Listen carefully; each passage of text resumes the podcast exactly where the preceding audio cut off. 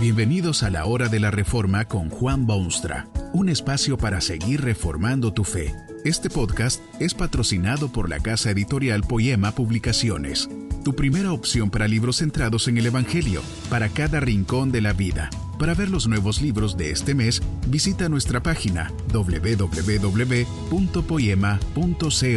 Ahora escuchemos a Juan Baumstra con el programa de hoy.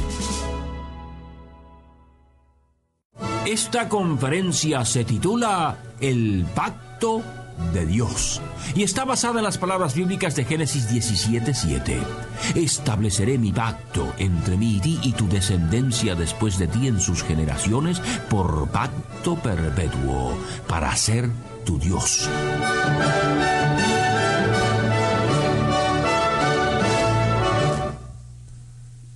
Cerca de 300 veces en la Biblia se menciona específicamente el pacto. Dios mismo es llamado el Dios del pacto. La Biblia entera, como usted sabe, está dividida entre el Testamento antiguo y el Testamento nuevo. Pero ese vocablo testamento es solo otra versión de la palabra pacto. Resulta inmediatamente obvio que este concepto del pacto es importantísimo en el libro de Dios. Dice un teólogo francés que la doctrina del pacto es el germen, la raíz, la esencia de toda la revelación y consecuentemente de toda la teología, el hilo conductor, la clave de la historia de la salvación. Todas las demás doctrinas, fueren cuales fueren, enlazan con esta de alguna manera. ¿Cómo es posible entonces que esto haya caído en desuso hasta ser víctima de fuerte oposición? ¿Cuántas veces ha oído usted, por ejemplo, algo sobre el pacto de Dios? ¿Le ha dicho alguien alguna vez que usted es miembro del pacto? ¿Qué sabe usted del pacto de Dios? Una de las razones por las cuales este maravilloso concepto bíblico ha caído en desuso es que no se lo entiende como se debe. Otra, que mucha gente en su premura y apresuramiento no se toman el tiempo necesario para examinar la totalidad de la enseñanza bíblica. Tal vez la razón más decisiva de esta trágica situación es que hay mucha ignorancia de las riquísimas enseñanzas de la palabra de Dios en las Santas Escrituras. Se prefieren análisis rápidos y superficiales a lo más bien sesudo. Resulta más cómodo apelar a las emociones del hombre que a su capacidad intelectual. Se le da importancia desmedida al hombre, cosa que al hombre naturalmente le agrada, y se le roba altura al magnífico Dios de cielo y tierra. Esto explica también en parte la condición anémica de mucho cristianismo moderno. Ha perdido la brújula bíblica que puede guiarlo a través de tormentas y luchas y darle el ímpetu que su santísima empresa requiere. ¿Cómo puede el hombre moderno aspirar a grandes bendiciones divinas si al mismo tiempo se niega a concederle a Dios el lugar que él exige? Dios hizo su pacto con Abraham casi al principio de la historia de la civilización. Fue Dios quien lo hizo. El hombre pacta con el diablo para obrar por medio de él cosas extraordinarias, embustes y sortilegios, pero es Dios quien pacta con el hombre. Los demonios se complacen en hacer alianzas de mutuo beneficio con el hombre, pero el hombre no puede declararse como el igual de Dios. Esto puede verse clarísimamente en todo el proceso inicial. Dios busca de entre los miles de habitantes a uno totalmente desconocido. No es por mérito propio o por fe anterior, sino por pura y sola gracia de Dios. Es Dios quien hace un pacto con el hombre. Esto puede verse aún más claramente en una ceremonia que era típica de pacto en aquellos tiempos. Es una escena un tanto extraña si se quiere, pero bellísima en su significado. Tomó Abraham ciertos animales que fueron sacrificados. Fueron luego divididos en mitades y puestos sobre el suelo. De pronto una antorcha de fuego y horno humeante pasa por entre las partes divididas de los animales. ¿Qué significado, cree usted, puede tener semejante suceso?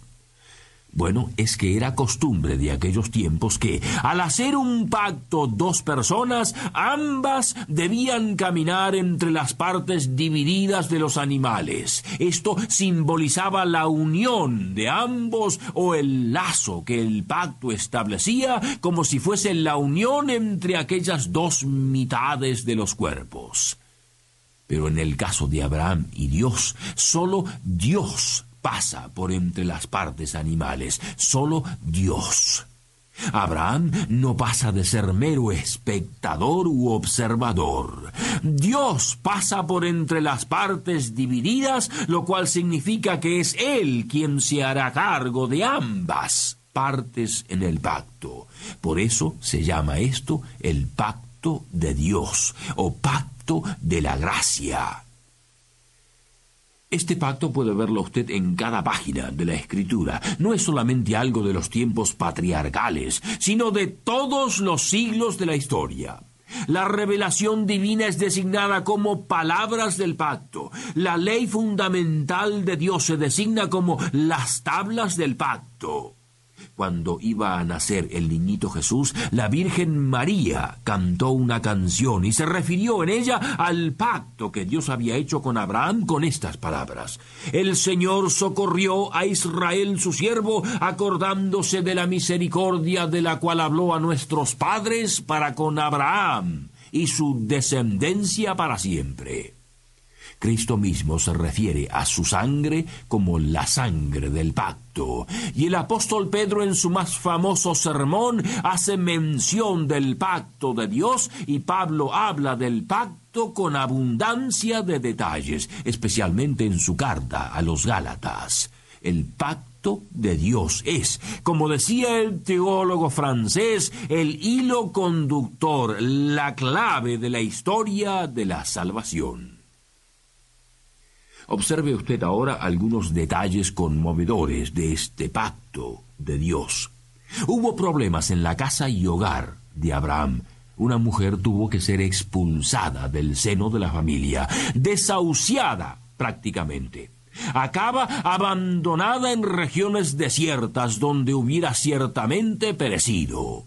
Pero, por ser miembro de la familia de Abraham, Dios viene en su auxilio y le concede su protección. Esto es bendición del pacto de Dios. Otro caso. Abraham y su esposa están ya viejos. No hay posibilidad humana de tener hijos, muy a pesar de que Dios había prometido descendencia como las estrellas del cielo. Pero Dios cumple su promesa, a pesar de la imposibilidad humana y hasta científica. Esto es bendición del pacto de Dios. Dios se manifestó a Abraham como el Todopoderoso, de modo que en sol y en sombra, en valles profundos y caminos escabrosos, el hombre podía poner su total y absoluta confianza en él. Esto es bendición del pacto de Dios.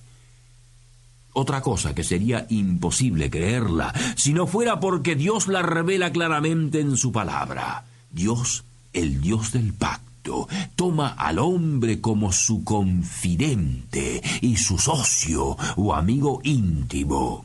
Usted puede ver esto en lo que ocurrió con la ciudad de Sodoma. Había llegado a tal grado de degeneración que Dios resolvió destruir la ciudad.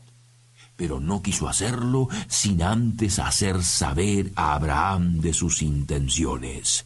No solo esto, sino que Abraham hasta tuvo el privilegio de interceder por aquella ciudad y sus habitantes. Pudo entrar en amistosa negociación con el Dios del pacto.